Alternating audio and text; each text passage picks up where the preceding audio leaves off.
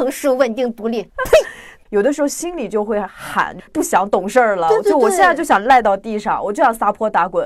我就躺那儿了，我就这些都烂摊子，我一个都不处理了。哎，怎么怎么样吧？你们把我扔到大街上吧。我发现这一年，嗯，我输了，我输了。呃，我的工作过于饱和了，我的生活输得一塌糊涂。有一个听众说我们是中国版的破产姐妹，哦，还真挺破产的。我包了大概得有三四百个饺子以后，我忽然发现生活还是有很多美好的。无论遇到什么挫折，无论发生什么事儿，我依旧可以包饺子。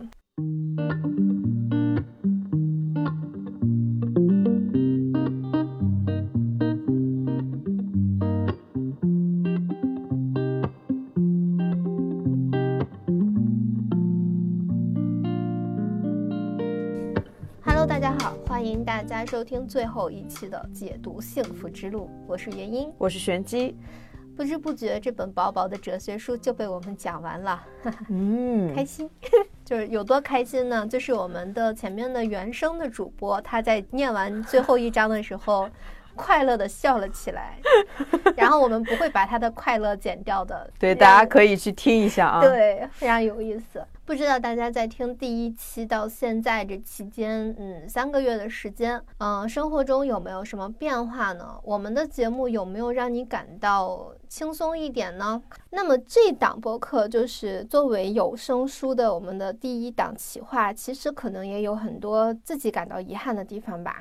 嗯嗯，就是虽然我们还没有复盘啊，但是我自己的感受是，罗素的原文涉猎的角度其实很广很全面，但是我们讲的例子呢，可能只针对了他的章节里面提到的一两点，就无法更多的将大家生活中的种种细节都举例出来。对，嗯，对我们来说呢，这个解读的定位更像是一种抛砖引玉。我们嗯举一些自己生活中的例子，希望能引发你们的思考。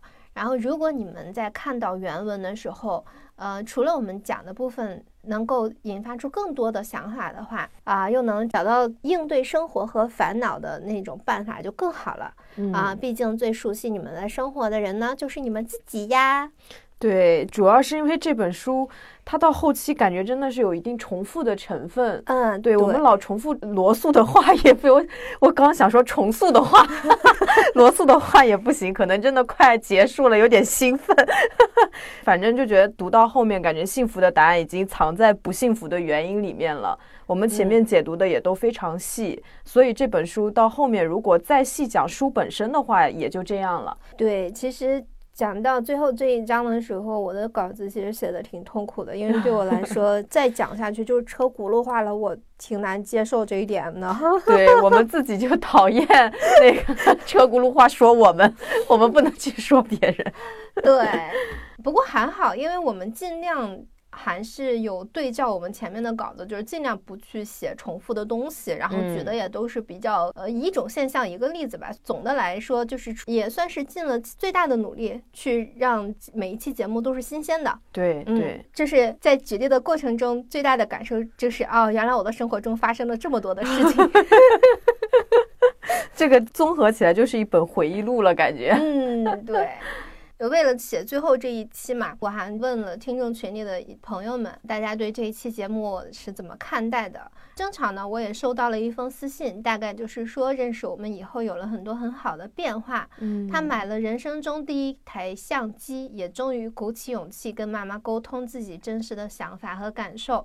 尽管开口真的很困难，但是挂掉电话的时候，两个人都有点哽咽哈，这让他感到自己会变好的，因为逐渐开始学着思考，随着看看自己真实的想法，他也不再死鸭子嘴硬说我要单身到死，然后 他也开始对未来有一些期待什么的。哇，我觉得真的就是我自己的体会，我觉得沟通这个事情就是一回生二回熟的，就是在没有沟通前会觉得这个事情非常困难，但是开口了以后就会觉得哇，原来如此的轻松。对对对，对，可能我觉得我们这档节目最大的意义就是鼓励大家多去说出自己的想法吧，因为我们好像真的每一次都在很真诚的表达自己的最近的一些想法和感受，所以很感谢这位听众的回馈，对。嗯，很开心，真的很开心。面对真实的自己，大概就是大家能在我们节目里面能体会到的一个比较大的感知。不知道应该是我们节目的一个很大的一种特色，给人的一个感受。对，就让他、嗯他们可能觉得说，哦，原来面对真实的自己也挺好的，可能会去直面一些东西。我以第三者的身份来看我们自己的节目哈，就是每次我在听我们节目的时候，我会觉得很有意思的一个点是，我真的能够听到很多主播自己的生活，就很像那种日剧的那种感觉，就是很细碎，但是它深入在我生活中的点点滴滴。很多时候我也这么想，或者我也有这样的问题。但是他去那么做了，给了我一点启发。我有的时候听有一些播客，可能他们是谈论第三方，或者是邀请嘉宾来谈论，嗯就是很少会碰触到自己的一些东西。嗯所以我觉得这个可能是我们就是比较有特色的一个地方。啊，有道理。嗯，就好像之前人家说真诚。对对，还有一个听众说，他之前把工作看得太重，然后给自己造成了很多的压力，然后抑郁、不开心又放不下。工作篇，嗯，给他指明了方向，大概是哪一篇来着？哎，我想不起来了。就让他意识到公司离开自己就无法运作下去，这种感觉是一种错觉。嗯而且工作也仅仅是维持生活的手段，让他在最痛苦的时间得以掰正他的思考方式，所以他现在已经没事儿了。嗯嗯，因为工作篇那篇也是我自己深有感触的一个事情嘛。嗯，我觉得做这档节目，呃，不仅帮到了我自己，也能呃同样帮到跟我一样有那些困扰的人的时候，我觉得真的好好哦。对，嗯，写出来说出来，然后让大家感受到，是一个特别好的循环。嗯，关键是能让他在度过比较痛苦的那个时间，我觉得就对对放放下。对工作的抱怨谁没有呢？呃，还有一个评价是他幸福之路听到了第七章，只听一遍会遗忘一些，但感悟还是很有的。他的感悟就是慢慢的听进去之后，会发现过去对幸福的认知非常狭隘，而且很模糊。嗯他之前觉得说自己给自己幸福是做呃不到的做不到的嗯啊、所以他呃听了我们的节目之后，这些模糊的东西被捋清楚了，自己给自己幸福之类的这一些概念就很颠覆他的认知吧。嗯嗯，还有听众觉得要保持做一个有好奇心的小孩儿，也有人感到啊，生活其实有很多不容易。这嗯用听节目吗？你不听节目也能知道生活不容易。最后就是无非就是希望我们多录制一些这样的讲述节目，又可以学到东西，形式又轻松啊。哎，怎么说呢？我们吧，我们自己哈，自我的评价是我们的节目需要听好几遍啊。对我自己也这么感觉。对，因为我们的知识点是比较密集的，聊闲天儿的地方虽然也有啊，但是可能得消化一下。嗯，嗯，嘿，不光你们要听好几遍，我们也得听好几遍。就是看似是闲聊，但真的不是闲聊啊。对对对，比较耐听。嗯，嗯然后非常感谢大家有这样的反馈，让我们觉得靠这档节目比赚多少钱都来的有价值啊！因为我们刚开始做这档节目的时候，我们老板有问过我们，你们这个节目它的预期是怎么收入的？它能做到什么样的转化呢？我听他讲这些的时候，我就非常坦白跟他说，我没有什么想法，嗯就是我就做一步看一步，我不知道它的结局会是怎么样子。嗯所以其实也挺感谢我们自己公司也支持我们去干这种事儿。嗯，星星之火可以燎原啊！当嗯一群人能够坚定的追求什么的时候，那它是可以从幻想变成现实的。我们大可以对比十年前和现在，我们现在的社会已经少了很多道德绑架，少了很多思维禁锢。我们每个人都是让生活变得幸福的一小分子，那么小小的分子，它最后可以汇成大大的能量。哈，这话说的多么像邪教！但其实邪教跟真理就可能就是一线之隔的。哦我觉得关键就在于最初的那个人的发心。就如果他们为了拥有权力而去蛊惑人心的话，就跟我们最近看的那个《地狱公使》那部剧一样，嗯它就真的变成一种邪教了。但是我们俩的发心真的就啥都不图啊。就普度众生啊，就像那个《鹿鼎记》里把那个反清复明刻在脚底上一样。啊、听到这里，大家可能就会想啊，为什么今天进入正题这么慢啊？是因为完结吗？啊，一方面是因为这个，另一方面是我最后一看那三章我都傻了。罗素不愧是英国人。英国人怎么形容呢？呃，这么说吧，当一个英国人辞职，他真正想说的是“老子不干了，拜拜”。但他写出来的是：“亲爱的同事们，希望你们一切都好。我想跟大家分享一个消息，我将不再担任某公司的某某某。”我的离职日期是啥啥时候？跟大家共事的这段时间真的非常开心。虽然我很期待拥有新的发展机会，但离开美好的你们，我也很不舍。我祝大家未来一切顺利。最后再次感谢大家一起共处的美好时光，给我留下了非常多的美好记忆。祝好。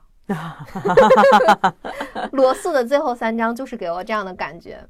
所以我们今天呢，总结呢，不出意外呢，也是屁话连篇。罗素是废话文学的鼻祖。对。嗯，但节目总得做哈，不能一个知识点没有。最后两章闲情逸致和努力与放弃，我硬是憋出了两个感悟和例子。在罗素的抛砖引玉下，继续抛砖引玉。谢谢罗哥，让从未长过白发的我，三十二岁的我在二零二一年拥有了十几根白发。我全当是您的在天之灵给我做调染了。罗托尼，对我看这个闲情逸致和前面的那个有一篇是讲性质的，嗯嗯，我都其实没觉得有太大的区别。它主旨就是让人不要太功利，不要为达目的不择手段，要保持好奇心，要去做一些无用之事，要对啥都感点兴趣。它既然分了两个章节来说，就我觉得是可以合理怀疑罗哥是为了多赚点稿费的，真的。但你想，他是个贵族，他又不缺钱，我真的。英国的贵族可能也是缺钱的，他是身份高贵，但是经济拮据，是不是有这个可能？他有那么多，他有那么多 title，他缺钱，是不是跟我们一样？今天这个例子呢，是我最近生活中的一个实例，就是怎么说呢？嗯，虽然我在做这档节目的传播，我也坚信我之前做的每期节目的我说的每一句话，嗯，但是。人活在这个世界上，在被现实冲击的时候，总会有一些摇摆和迷茫的时候。嗯，这个时候闲情逸致帮了我一些忙，大概就是一个这样的故事啊。呃，罗素的意思呢，就是闲情逸致就是一些跟工作无关的东西。他说现在的人太疲惫无聊了，好像生活中除了工作没有别的事儿了。嗯，就连几个朋友吃饭聊的都是工作。我想了想，哦，还真是。对。我上次跟我的朋友见面，全程都在聊工作，而且我回想了一下，我好像看书写稿之外都没有任何的事情可以做，嗯，除了遛狗啊，但遛狗。遛狗的时候也在想博客的事情。对，嗯，而且我最近更沮丧的是，我发现就算我想做别的事情也没有办法。比方说，我周末想出去玩，但是朋友各自有各自的生活，不好约。嗯，一个人能玩什么呢？呃，无非就是自己去逛逛、吃吃喝喝。嗯，我想去郊外，想去草地、草坪上打滚，但是没有车，实际上又有点寸步难行。对我最远的其实就是尝试打车去高碑店旅游。听上去好像打车很方便哦，但是实际上坐在滴滴里的一个小时和坐在私家车里面的一个小时的感受是完全不一样的哦。对对对，其实我们就不说车好闻不好闻啊，现在滴滴它不让司机说话啊，他你长期跟一个陌生人待在一个。沉默的空间里面，其实真的不不太心情不是很很亮丽。哦，嗯，对我来说，滴滴的车的配置都太低了，就是它的舒适度比较差。那对我来说，一个比较明显的障碍就是我沉默就得玩玩手机，我玩手机，它的配置差，然后我就容人就容易晕车。对，好像是这样。嗯。那其实那一个小时对我来说就是煎熬了，坐车的一个小时，然后我就我也不愿意再去搞北店旅游了，还不如司机能说点话呢哈。啊，哎，姑娘，今天去哪儿呀？那种是啊，所以我也考虑过，不然我就考个驾照，买辆车算了。但是买车是一种负债，我们的工资负担。北京的车的话，那就不只是车，对，就是比方说，你看像呃，我可能想要买一个就是舒适度好一点的车，那可能它要二三十万，嗯啊，车本身啊还有保养，还有油钱不说，然后租车牌一年五万，停车费也崩贴。呃，本来就有一点点沮丧，因为其实明年已知的可花钱的地方就已经很多了。因为我要上学，我的学费要明年一次性交清好几万，我的纹身也没有做完，也要好几万。就是前面已经有我的周末很无聊，我的生活很无聊，我要纠结要不要买车，要不要学车，加上我的。呃学费加上纹身这这些钱，已经让我觉得生活有一点令我头大了。嗯，然后这个时候，我的房东忽然跟我说，房子不续约了，他要卖。我这一搬家，三万起步。我勒个去！哇，生活真美好呀！嗯，拥有智慧和学识，拥有某些坚定的信念，也并不能让我的工资 cover 我的生活。在那一瞬间，我非常非常怀疑我是不是入错行了。嗯，我真的怀疑了我的理想，怀疑了我的价值观，是不是真的是快一点比较好？是不是寻求一下资本是比较好的呢？嗯就因为毕竟在二零二零年底，三十多岁的我，肉眼可见的北漂生活是负债近十万的，嗯 我就觉得自己拼了这么多年，图了个什么呢？嗯，嗯哦，就是是会有这样的一个怀疑，对，对对，而且我自己为自己负责的人生，我又不能啃老。嗯真的就挺难的，而且又知道跟公司提加薪是不现实的事情。其实我提了，然后我的领导跟我说，哈哈哈哈哈。领导好像也挺难的，对，因为我的领导也没有什么钱，就是我们这个行业，哎，就是我们这个行业，哎呀，嗯，然后我就立刻开启了我的自我保护机制，嗯捋清楚这些东西，我要去解决问题。首先，我想啊，没事儿，这些都是明年的事儿，我不是一口气需要支出这些，我需要付钱的时候再说。对，啊，首先我得先搬家啊，那幸好我有为房租攒一点钱，嗯，那么只不过是超额了一万块嘛，那算是一年到头全花光了嘛，没关系啊，钱嘛，身外之物，花光就花光了吧。射手座，乐天派，至于学费啊，嗯。赶上年底，哎，有年终奖，可能有年终奖啊。反正我跟领导敲了好几次，我说确定有，确定有是吧？呃，那 那么年终奖可以当学费，嗯，纹身可以拖一拖哈，可以，先黑白条纹，先，对，啊，都能调度。嗯。搬家虽然烦人啊，但是为他糟心也不值当，完全麻木一点啊。看房子能够接受的价格定了就是，嗯，而且现在找房效率很高，只需要提前一周找就好了。那么十二月我可以没头没脑三周。哎，这个这个搬家的话题啊，我曾经跟一个朋友探讨过，就是他说替我焦虑，我说没啥焦虑的，这个事情已经发生了，您看日历，决定一个解决它的日子，嗯，在那个前后解决掉就可以了。哎呀，你去想打包好麻烦呀、搬家好麻烦啊，都没有意义。嗯我觉得独居这五年给我带来很大的一个收获，就是面对任何变故，我可以不带情绪的去解决。对，当然，没有情绪，也可能是因为生活对我来说已经太顺手了。怎么找房子，怎么收拾东西，怎么搬家，猫狗怎么处理，我一下子就可以想到这些解决方案。对呀、你是一个异国搬过家的人哎，嗯，对，所以对我来说就已经是了如指掌的事情了。嗯嗯，我当然刚开始也会抱怨一句啊，烦死了，怎么要搬家啊？但是他这种既定事实，你盯着情绪就只会陷入痛苦啊。所以我嗯就习惯性的去关心事情本身，并不关心事情产生的那些副作用，因为副作用你去关心它，它都是干扰，它起不到任何的帮助。对，哎，我好像也也是这样的人，就一般生活中出现问题的时候，就只要有解决方案，我就不太会产生焦虑的情绪，而是感觉有点过分冷静的去一个一个做完。对，而且，就我在北京的每一次搬家都是我一个人进行的，嗯，然后甚至到后面基本上就是我当天收拾当天搬，到新家当天把东西都收拾完都拿出来，对就，一天能把所有东西都搞定。然后我记得有一次我搬家的时候，我朋友问我，他说我有没有什么需要帮忙的。我在听到他这个话的时候，其实我是很震惊的，因为我不知道他能帮我做什么。哦，我也是，对然后我当时就好尴尬，我我直接跟他说，我说为什么搬家要让你来帮忙呢？难道我要你帮我搬箱子吗？这我叫工人就可以了。那我自己的东西我知道怎么收，你又不知道我的东西放在哪儿，那你嗯过来干嘛呢？他说我帮你盯着呀。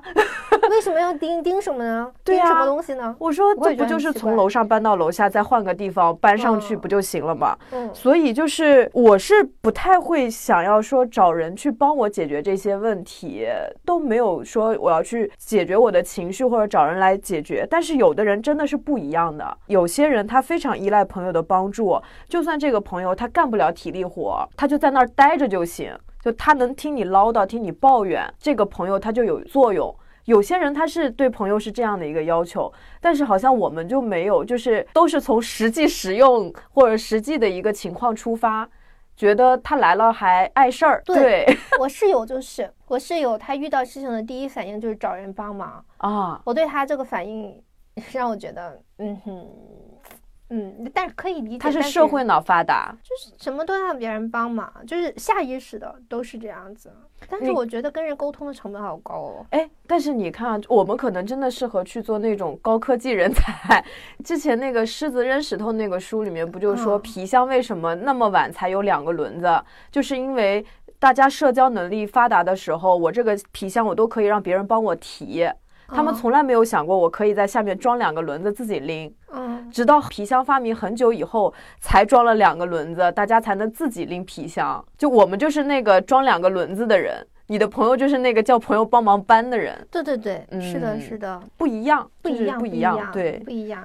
反正我觉得罗素说的挺好的嘛，嗯就是让个人陪着在旁边叨抱叨啊什么的。我觉得，嗯，我其实理解。我理啊解有人对生活中这些细微的小事儿缺乏耐受力，他需要把自己的这些情绪讲给别人听，然后他可以觉得好受一点。对，呃，只不过对我来说，嗯，长期以来，如果听任我自己这样子，就是让吃了吃了难吃的晚餐发脾气，误了火车，疯了，呃，什么东西坏了，就是开始陷入绝望。哎，我就是我刚开始跟我室友住在一起的时候。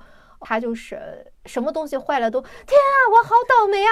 然后就 我觉得这不就是个需要解决的问题吗？呃，对啊，就是这这为什么会上升到我好倒霉上？呃，嗯，我就会发现哦，这些小小的麻烦都会让他觉得生活好糟糕，就是都会成为他生活中的大部分。嗯，好，他占了好大一个板块。对，我在小的时候，当然也会为这些破事儿闹心啊。我也不嗯是说我室友怎么样，他让我见识到了另外一种人，我只能说，啊，对对嗯对，这谁？而且我也不是天生自控力就好啊，只是我逐渐发现，我就是意识到我能依靠的人只有自己。嗯，所以我就发现，如果不去解决问题，只是暴怒或者难受的话，只会加长事情一团糟的时间，它并不解决事情。嗯，那么，我既然不能问任何人该怎么办，我也不能等着天降奇兵帮我把事情解决了，那这些脾气就没有任何的意义。对，嗯，而且把他们一个个解决掉的时候，也是我发现自己在一步步成长，一步步在完整的哦，也挺有成就感的。嗯，而且最开始的时候，我也会总问自己，在这些细碎的麻烦上学到了什么呀？啊，他们给我带来了什么好处呀？这样给自己创造一个好的条件反射和循环。嗯，时间久而久之，这样情绪稳定的。哦，哦，嗨，我真是一个成熟的大人呐！所以我这次崩溃时，我真恨自己是一个成熟的大人。对，说明你听进去了村上的话，要做个不动声色的大人了，不准情绪化，不准偷偷想念，不准回头看呐。对，而且因为我跟我的室友对比，就发现嗯他是什么都可以找人帮忙的，为什么我不行呢？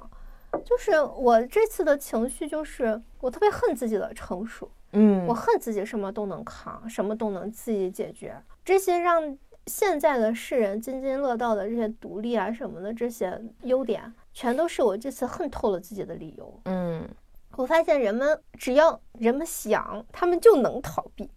为什么我不能啊？为什么我就非得直面问题，微笑面对所有的暴击？妈的，凭什么？能者多劳是他妈一种报应吧？我在我都很能感同身受你这种情绪，因为我们这种高科技人才，你知道吗？就是大部分时候都在靠着你那个理智把事情一个个的去解决完，嗯，就是因为可能要么就是太要脸，自尊心太强，但是有的时候就那个弦绷得太紧的时候，就感觉真的快被逼疯了。有的时候心里就会喊，就是他妈的，我不想懂事儿了，对对对就我现在就想赖到地上，我就想撒泼打滚，我就想什么都不管。就谁叫我我就起不来。我就躺那了，我就这些都烂摊子，我一个都不处理了。哎，怎么怎么样吧，你们把我扔到大街上吧。对对，真的有的时候有这种。啊，虽然这么想，但是我也没有去难过和抱怨，嗯，因为我已经做不到倾诉了啊，做不到。对，我已经习惯无尽的沉默。嗯，所以我这次 就挺崭新的发现，就是这种我的这种独立是病态的。不好的，呃，它是一种能力，但是这个能力它极端化之后，它就是有病。嗯，因为我失去了倾诉欲，是因为我过于知道倾诉不能解决任何问题了。对，我只跟我的男友暴露了我真实的崩溃，是因为我们是彼此的支柱和港湾，他确实能帮到我，给我出一些主意，就是身体力行的一起去度过这些东西。嗯。这点我当然很感激，但是另一方面，我也发现面对其他人，就是除了我核心的这个亲密关系之外，嗯，对于其他人，我只有一个感觉，就是倾诉有啥用？你们能帮到我什么？我跟你们说这些干嘛呢？对，这个想法好可怕呀！我觉得，难道我没有什么朋友吗？并不是的，在我发了我不开心的朋友圈之后，我其实很多年都没有发，就是情绪类的、情绪化的。嗯，然后我发了朋友圈之后，我立刻就收到了两封手写信和礼物。嗯。所以我是被人在乎的，问题是出在我太久没有跟朋友联系了啊，是没有见面，嗯，呃，友情在我的真实生活中严重缺位，就是那种举起手机来不知道跟谁倾诉的原因，不是没有人，而是因为我发现我太久没有跟人沟通生活近况，互通有无，对，沟通成本变得很大，对，如果跟他们聊呢，就得从。二零二一年的年初开始聊，对我做了一档播客，对，然后这其中发生了什么什么事，它对我来说意味着什么？哦，就是那种倾诉都无从说起的感觉。就我有功夫跟他们说，我觉得我还不如录一档节目讲给你们听，真的。对对对对对，我也是，就是有一段时间，我也发现，就是朋友能在关键时刻起到扶持作用的前提是。彼此一直能够心心相印和互通有无。有的朋友，比如说曾经很紧密，但是中间后期就是疏于联络的话，遇到这种情况就有一种有苦难言的感觉。你打开他的那个聊天界面，又把它关掉，又又又去忙别的事情，就一想到要跟这个人把这件事情的前因后果详细说一遍，他才有可能设身处地的体会到我此刻的难受和痛苦。就光是这个复述的过程就。足够让我更痛苦的了，所以就选择了沉默。这中间就还会担心出现沟通不畅、彼此不能明白的情况。对，对呀，那这就是雪上加霜了。对，对啊。但是我觉得你的朋友确实还是在默默的关心着你的，只是说他们也在等着你和他们去联络。对，因为人都是物以类聚的。我跟我的朋友一样，我们都是沉默的大多数。对，所以其实我想了想，就是我搬家这件事情，我大概好像就跟两三个人说，但是其中有三个人，这两三个人里面有一个是我男友，另外两个就都是玄机和店长，没了。因为我们最近是比较紧密的，就比较能知道彼此的状况。我发了那个不开心的朋友圈之后，就是我还是被朋友关心了嘛，嗯，他们当然就会建议我去做点这个那个，但是我当时真的只感到了。不被了解真实情况的百口莫辩。对，因为我当时真的不太想做任何正面的事情。我特别明白、清晰的感到，任何需要我花费力气的事情，对我来讲都已经是一种自我伤害了。嗯，我那时候真的感觉，什么努力啊、正能量啊，只适合朝气蓬勃、能量满满的人去关注。嗯，不然他就会变成勒死人的白领。嗯，他只会让我感觉压力好大。你让我在那样的状态下，哎呀，去练个瑜伽吧，门儿也没有。而且我当时真的就是感觉，你为什么要在这样的情况下还继续给我加码啊？为什么要我去解决我这个情绪？我不想解决。嗯，我能不能不努力一下？我能不能就把这些需要解决的事情全都搁置在一边？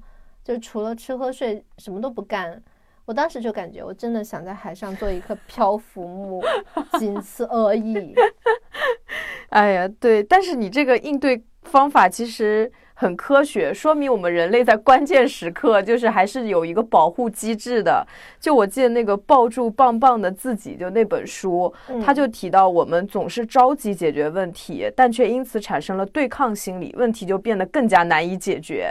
他那个举举例的就是说，有一个失眠的人，他找心理医生就说：“我晚上老睡不着，怎么办？我这个问题要怎么解决？就我越想我就越睡不着啊。”那个治疗师就给的方案就是说：“那你别睡了。”你熬鹰吧，熬着吧你。对，后来那个患者他就熬了一天，熬了一天以后，第二天呢上班又很累，到晚上的时候他就实在是困得不行，然后就睡得很香。嗯，所以就确实很多时候我们因为问题产生的情绪它并不可怕，可怕的是我们想要解决问题而继续扩大的那种焦虑感，那种情绪是最后的那个致命一击。对 对对。对对，什么成熟稳定独立？呸！对，就一定就这种时候了，你还得装模作样的在那儿冷静什么的啊，太可怕了。所以你后来你干嘛去了？就躺着吗？对，因为我不想再做无所不能的原因啦。嗯，我就想逃避到另外一个世界。嗯，那么我能想到成本最低的就是去看书和打游戏，因为去旅行不太现实。嗯。因为还是走不开呀，还有加根的 压力是吗？对啊，你你你发现你想走但走不开的时候，又是很痛苦的，所以你肯定要想一些低成本的，就是你人还在在现实中嘛，但是精神你可以自由一些，对，逃跑。但我没有游戏瘾，嗯，但我从小养成了看书的习惯，所以我决定去看两本轻松愉悦的书，嗯。我们看书有一部分是工作，但是我感兴趣的书呢，都跟工作没有什么关系。怎么说呢？书真好啊，仅需三十块钱就能把你带到另外一个世界去旅游。嗯，阅读真的是一个随身携带的避难所。我我当时选择了冯骥才的《能人》，因为北京给我带来的特别大的一个困境是没有生活。嗯，我身在其中。然后支付着高昂的物价，除了在菜市场之外，体体验不到、感受不到任何活人的气息。我就想看看人本来是怎么活着的呀。嗯，那冯骥才笔下的天津就是各种各样的圈子，各种各样的活法。所以我就嗯，所以就看了这本书。我记得你还看了个漫画是吧？对对对，那个漫画，哎呀，太开心了！那个漫画叫做《幸福加奈子的杀手生活》，就是一个女生她。在正常的社会圈层里面，呃，工作嘛，但是，嗯，日本的工作压力很大，嗯，呃，你要面对一些什么上司的。卡高压呀，工作的高压呀，然后他就被裁员了，嗯，然后他就阴差阳错去面试的时候成成为了一个杀手，对生活中所有不爽的事，所有不爽的人都直接杀掉。当然这些人是该死的，比方说性骚扰的痴汉呀，或者是对女女性过于不尊重的那些垃圾啊，就是他们他们杀掉的主要是这样的人。然后我看的时候，觉得天呐，太解压了，太解压了啊！怒推给了我的好多朋友，当然他们也没有看啦。但是我就觉得说，呃，如果大家有什么压力的话，就去看一看这部漫画吧。真的，就是有一种深呼吸吸到氧气的感觉哦。而且我会觉得，其实日本的很多作品都有这种感觉，因为他们就是一个压力非常大的国家。所以他们可能有很多就是逃避压力的作品。今年就是除了我们做节目必看的书以外，我也看了一些有的没的，也是为了放松。就我看了那个金宇澄的那个《繁花》嘛，其实跟那个能人的效果是一样的，就是作者用文学的放大镜带我去看上海人的生活百态，就确实很解压。就看书作为一个。闲情逸致哈，不是为了工作而看，没有初稿压力的时候，那个避风港真的挺宽敞的。对对对对对，就是选书的时候，其实我们在节目中选的书也是我们感兴趣的，但是只不过你前面有一个哦，我要这个东西是要初稿的，和这个东西我就是随便看看，那个心态真的是不一样。不一样，对。嗯，那么除了看书之外呢，我还去了一趟超市哦，因为我非常喜欢做饭嘛。嗯，对。玄机他们老去我家吃饭，原因做饭太好吃了，真的。对，所以我就特别喜欢逛超市，因为超市里面的食材非常丰富。嗯嗯，它总是有一些琳琅满目的新商品等你发现。你对哪个感兴趣，你就买就是了，买一大兜子也不过两三百块钱。嗯嗯，所以我就买了新的酱油、馄饨、什么牛奶啊，各种各样的调料、食材什么的。然后溜着溜着的时候，我忽然被一个想法击中，就是人算不如天算，总有意想不到的事情要发生。嗯我还能去超市精选食材，我还能享受做饭带来的这种幸福感，然后我还能给我的同事做饭吃。嗯，那么生活其实它没有变哎，它还是在按照你日常的方式在继续着的。对对，它只是有一小部分有一点点变动，有一点点麻烦，然后这些麻烦又是说解决就能解决的。嗯哎呀，我就忽然觉得说，我喜欢做饭啊、看书啊这些东西，它把我的生活其实是擦的锃亮的。就我的生活蒙尘的时候，他们就像是百洁布，嗯他们让我有底气和那种期望。就这种没用的东西，在关键时候让我有那种被拯救的感觉。啊，确实确实，你你说到这个。我突然想到，就为什么我 着迷于每天早上去练瑜伽，真的不是因为我是一个特别上进，然后对嗯身材很有要求的人，就是因为那个瑜伽它有一个理论，就是你每天早上站在垫子上，其实是用一个固定的仪式感去应对生活中的无常。嗯，就是我不管生活有多大的变动，有多大的灾难，只要我的四肢是健全的哈，我每天早上能站在垫子上，它就能给我带来一种稳定的幸福感，对它就足以支撑我去对抗一天的灾难。对对，是这种感觉。对对对，所以对你嗯来说，是人生稳定的仪式感是瑜伽，对我来说就是做饭。对，只其实要我还能做饭，你还能练瑜伽。对，其实练瑜伽并没有让我变瘦，没有，就是 我我们管理的老师和同学也是，就是经常看着我，你最近怎么又跟就是气球打过气一样，有点肿啊。所以就这个事情对我来说，就是让我稳定情绪和状态的，让我每天一大早就精神状态会比较好，就是这个功能，没有嗯其他的什么作用。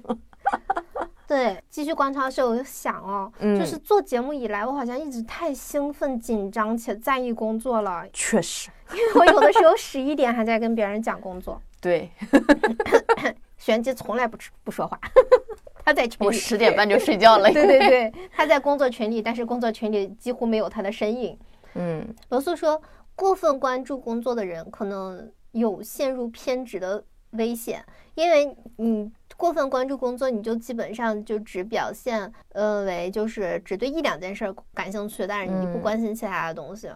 然后我就发现，我好像做节目以来是这样哦，就明明生活中有友情、爱情、一日三餐、娱乐、运动，但是我几乎不跟朋友见面，一日三餐全外卖，因为我要写稿子，缺乏娱乐活动，我也不去运动，因为我所有时间都投入在做节目里了。嗯我上期节目还跟你们讲，我对工作的偏见是工作只应该只占人生的三分之一。嗯哦，我好像把这三分之一浓缩在了这一年里面。嗯，所以当我做不到工作只占人生三分之一的时候，当工作是我这一年唯一的重点的时候，我确实快速的拥有了自己满意的东西。嗯满意的作品，但这也是我精神最崩溃的一年。人只有工作的话，生活好像真的不抗压哎，嗯，然后我整个人都失去了平衡。对，所以为什么以前这些难关对我来说，哦，很好解决啊，什么事儿啊，我情绪很稳定啊，没有关系啊，就做去呗，好像是这样的事情。但是这次却成了我憎恨自己的原因。嗯人不能放松，多么可悲！人除了工作之外一无所有，真的太可悲了。你们一定要去搞点就是乱七八糟的那些事儿吧，就是什么友情、爱情、一日三餐这些东什么东西，随便搞点什么吧。真的，你还普度众生呢，我先管管自己吧。我记得我们以前有很早以前有一期节目，然后我说下班之后约会，然后你当时怼我说我的工作不饱和，那个时候是你对播客最有热情的时候。我过分饱和了，这一年 实验下来，就是我过分饱和了，然后我我输的一塌糊涂。头发白的一塌糊涂，去剪刘海，那个理发师说你的发量不够。对我发现这一年，嗯，我输了，我输了。呃，我的工作过于饱和了，我的生活输的一塌糊涂。你看，我连最后都不太喜欢自己了。对，还有一次我记得也是休息的时候，然后你当时给我发了个信息，给我推荐了一本书，是那个《对立之美》，你说值得一看。当时我就是立马就那个神经就紧绷了，我就说，哎，那这是我们要做播客的书吗？我说，那我先收藏一下。我说这书不着急讲吧，因为我们已经有好多要要看的书目了。然后当时你说的是纯粹友情推荐，就私聊的书都是心头好，我才大松一口气，我就感觉终于不用再就是要看的书里面再加这么一本了。嗯，就这么看，我们好像确实是很紧张。就像我每次聊天也是会自动带入到工作，我们俩聊天，我就会想到我们的选题呀，这都是无法放松的一种表现。只有你给我发猫和狗的视频的时候，我可以完全放松的去欣赏。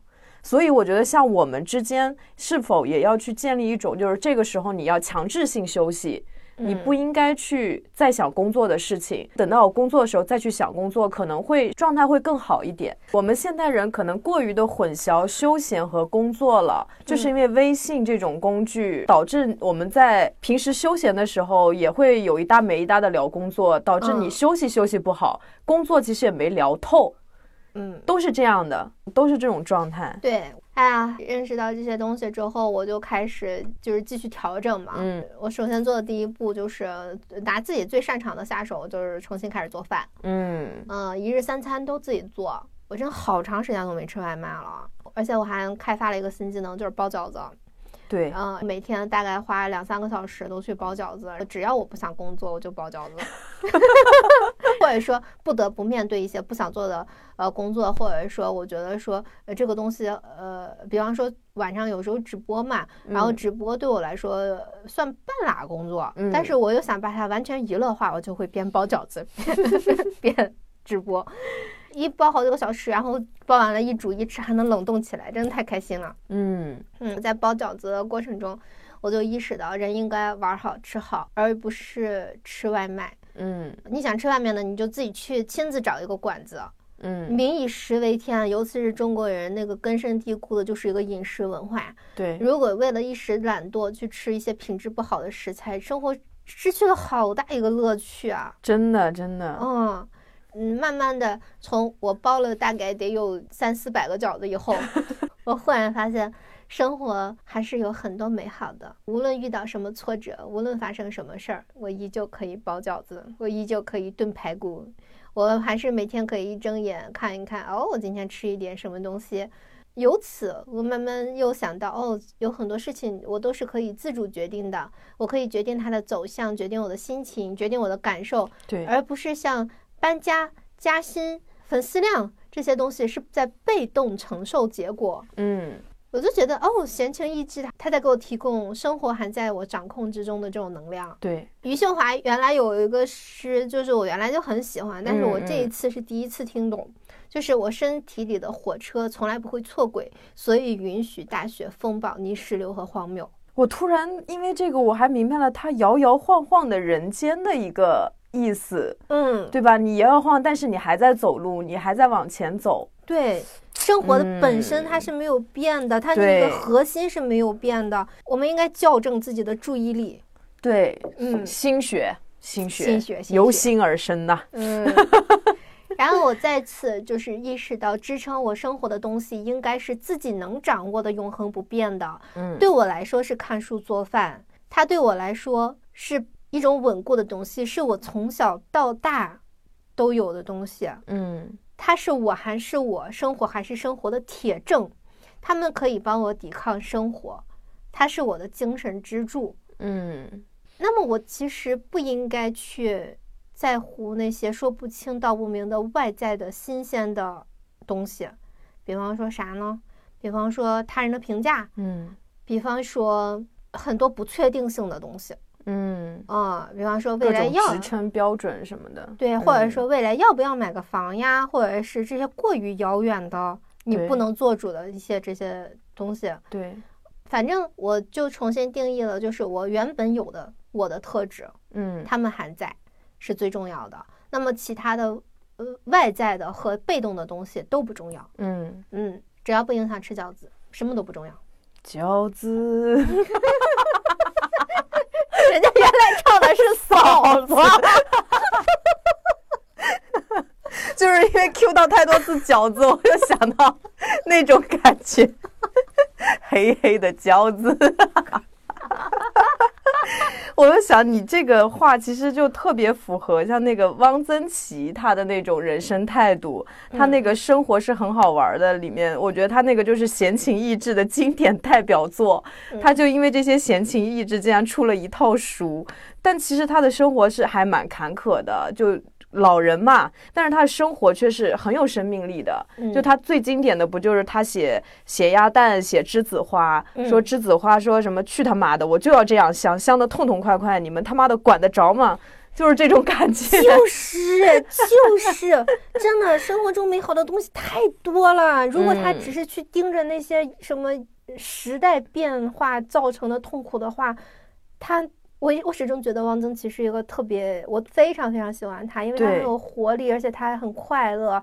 他的这些快乐真的完全没有受到这些外在的东西影响，他始终能找到一些生活中细微的小快乐。我也觉得他真很可爱，这个人。对对 对，大家看《幸福之路》，如果说觉得说还需要再看，在不幸和幸福之间隔着一千本。呃，幸福心理学的话，不要去看那种东西，建议你们就看四本汪曾祺就可以了。真的，就是你看汪曾祺，他已经非常详细的给你描述了用什么样的眼睛看世界。对对对对，根本不需要再去学习如何幸福。我觉得幸福心理学的这些书籍很很多可能是不幸的人写的。而且我觉得他有点太教条，或者说他没有体会，他不是体会，他是说教。嗯，我不喜欢说教的东西。对，汪曾祺是活生生的东西。嗯，对。呃，汪曾祺是让你跟他一起体验，然后你通过体验知道，哦，这是幸福。说教的是告诉你什么是幸福，然后你稀里糊涂的，然后每次去做的时候想，哦，这是不是幸福呢？嗯，这是很大的一个差别。对，啊。而且我特别开心的是，我之前不是非常怀疑自己的价值观吗？嗯，啊，坦白讲，我觉得如果我没有看书的习惯，那么在我面对我前面说的那些痛苦和迷茫的时候，在我哄自己玩的时候，我还能有那么有理有据令自己信服吗？我还能有这么清晰的思路吗？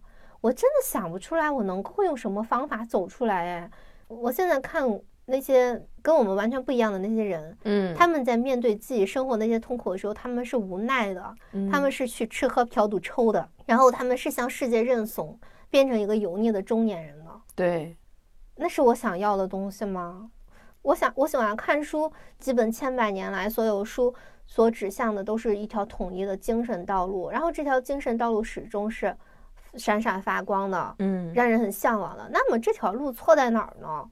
也许放眼最近十年、二十年，好像是有点输了，然后，但是放在历史长河之中，我的选择没有错。就算不放在历史长河中，只是放在最近一个月，从我的想开的速度来看，受惠的也是我个人。如果我没有从这些经典书籍、千百年来的智慧总和的那一遍遍苦口婆心。而是一心钻在钱眼里面追名逐利，只在乎自己兜里的仨瓜俩枣，在乎一些身份地位。那我其实我还是比较相信，我现在是在另外一个痛苦的深渊里面挣扎着的呢。嗯，就因为前两天我看了一个网红的采访，他非常红，所以他已经，呃，他身价都几千万的那种。嗯啊，所以他这种身家其实就是资本嘛，嗯，资本入场嘛。然后他资本入场之后生产的就不再是自己的那些东西了，而是资本说话。对他要产生更大的价值回馈给资本，要不然人家资本为什么投你呢？对吧？对。但他现在再看看自己人生中最快乐的日子，反而是没有钱之外一切都有的那个时候。嗯。那个时候他不用在乎资本，也不用在乎他人的不，他不用在乎资本的评价。准确的说，那其实也不用面对资本的压力。那我觉得，其实这样的例子真的。非常非常多啊，对，因为我们现在能看到的，呃，就是金钱信仰崩塌了的那些案例太多了。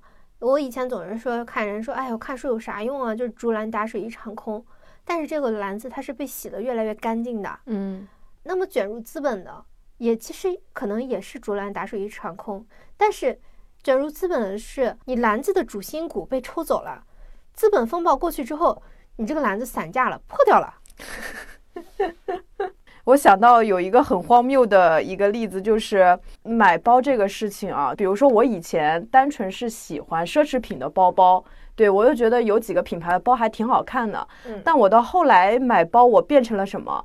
我买包的时候，我要顾虑这个包未来有没有可能升值嗯啊。比如我必须得买香奈儿的这个款，它未来变成中古或者二手卖出去，它还能变现涨价，它就不再变成一种快乐了。它变成了一种好大的压力，我感觉就是买包这个事情本来是消费的，还又被资本又裹挟了一层，好累。好嘞，是的，是那种感觉。嗯而且我还有一个感悟，就是以前我们节目里面不是说过吗？一个人想要充满能量，嗯，它的源头是做自己喜欢的事情，从而喜欢自己。对，哎，我觉得这个总结他妈的太棒了。嗯，因为你看，像播客和读书都是我的爱好，然后在读书和做节目的过程中，当然我是个人嘛，就是我有很多迷茫或者摇摆的时候，都是这两个东西给了我答案。如果嗯我选择了另外一条大家都觉得对，但是我我自己却有点质疑的道路，我还会喜欢自己吗？那其实归根结底，我不是那类人，所以我就没法喜欢自己。也许一开始奔着一些莫须有的希望和他人，哎呀发达啦的例子，我有能量，然后我感到了生存上的安稳。但是时间久了，我其实是会被消耗殆尽的。而且如果不是做节目，我怎么会去关注孟子啊？我怎嗯么会知道几千年前孟子就相当准确地参悟了人获得能量、人快乐的本质呢？所以读书以明志，善恶一念间，他就迅速地矫正了我。对我来说，真的是非常非常有价值的一个东西。对对，就我会觉得看书如果不按功名利禄去算计的话，是一件很快乐、很单纯的事情。但是现在就是看书，在今天都被上了价值，就某种程度上说，是不是也是被资本卷进去了？对，就是是工具，它成了工具书。然后很多人就是因为这个还还产生了畏难心理。大家嗯为什么不看书？是因为大家看书也会有成功学的标准，会被别人的评价所左右。比如嗯说，我书要看不完怎么办？然后豆瓣评分九分的书，我要是不喜欢怎么办？嗯，对吧？我喜欢的都是一些很浅薄的书，我就喜欢看言情小说，又怎么办？但其实看书，它就跟我们喜欢打篮球、喜欢织毛衣、喜欢买衣服是一样的，它是一个因人而异的爱好而已。对，就是不要在刚开始就把它变成一个很艰难的事情，或者一个过于高尚的事情。高尚，我突然想到了那种恋母情节，是也是这种感觉。它太高尚了，你反而不敢去碰，你对它有一种很毕恭毕敬的一种嗯敬而远之的一个感觉。其实就不抱着目的的去翻翻看看，可能会收获到一生的那种精神港湾。对，而且嗯我们也不是说精神港湾这个东西是功利性的，因为每个人看书都只能看到，就是自己的收获都是不一样的，它没有一个标准答案。就好像我们群里每个人看面纱，自己的产生的感受都是不一样的。对，嗯，所以就是这个他读书的这个爱好，它其实是自己坚定自己，自己给自己的嗯价值观找证据的一个方式，我觉得。啊，是嗯是是，所以我真的非常感恩，我每天有花那么多的时间看书和思考。就是我觉得书它都是在帮我在遇到暴风雪的时候扫清前面的路，嗯，让我在心里始终有一块不受干扰的空间。然后这个空间里面种满了希望之花。嗯只要我愿意打开那个空间的门，它就会告诉我眼前的困境都是一时的。而我平时为自己做的事沉淀下来的点点滴滴，又能让我在冷静的时候始终是坚定的。这就是闲嗯情逸致的力量呀。对，于是我又想起了我们 FM 的宗旨，就是只要你下定决心，就过你想要的生活，不管有钱还是没钱，你都可以继续看你的书，保持你的想法，只用对自己说我是自由人，你就会过得挺好。真的，我又重新挺好的了，而且原因挺好。对，而且我挺好的是，我发现我嗯，通过看书做节目，让我有一个很大的感受，就是我不是刻意在解决问题，但是我心甘情愿的矫正能力变得非常强，嗯，而且我也会发现，我作为一个普通人，我的导航经常容易出错。我在导航出错的时候，我能很快的回到一个正轨，也能时时刻刻的发现自己的问题，比方嗯。说我跟朋友交流太少了，然后我不去倾诉，过于独立也是问题啊，等等等等这些东西，我都觉得这都是播客带给我的好的东西吧。嗯所以呢，我也希望你们也能拥有一些这样自己的爱好，能够在颓唐中屡次拥有战胜他们的力量。对，而且我会觉得我们的那个宗旨其实很好的体现了罗素那一章，就是放弃与努努力的这一章的观点。其实简而言之，就是大事儿上坚持方向，比如说普度众生，比如追求真善美、正义、自由、爱，这个是我们大的人生追求，是我们一直要为之而努力的。即使我们没有到达终点，但势必会有人接过我们的火把，继续把这条路走下去。可是，在这条路上的具体的小事儿上面，就不要过分的计较和完美主义，要学会适当的放弃，要学会善待自己，这样我们才能一次又一次的站起来，笑着嗯面对自己的难堪和脆弱，擦擦脸上的灰，继续往前走。掉进沟里了，爬起来，再往前走。听上去好像我们这这期节目做完之后就没有节目了似的。就我觉得我们这个节目特别像一个就是连续剧的那种感觉，就是嗯生活中永远有一个大 boss 出来，然后嗯你要打败他。打败他的时候，你流了很多血，过一段时间那个血值血槽又满了，满了以后又去打下一个怪。嗯，有一个听众说我们是中国版的《破产姐妹哦，还真挺破产的，该哭还是该笑呢？》。那么我们那个前方执行进入幸福之路的节目今天就彻底完结了。嗯谢谢大家收听，感谢大家一直以来的陪伴。好，那就这样，嗯、呃，拜拜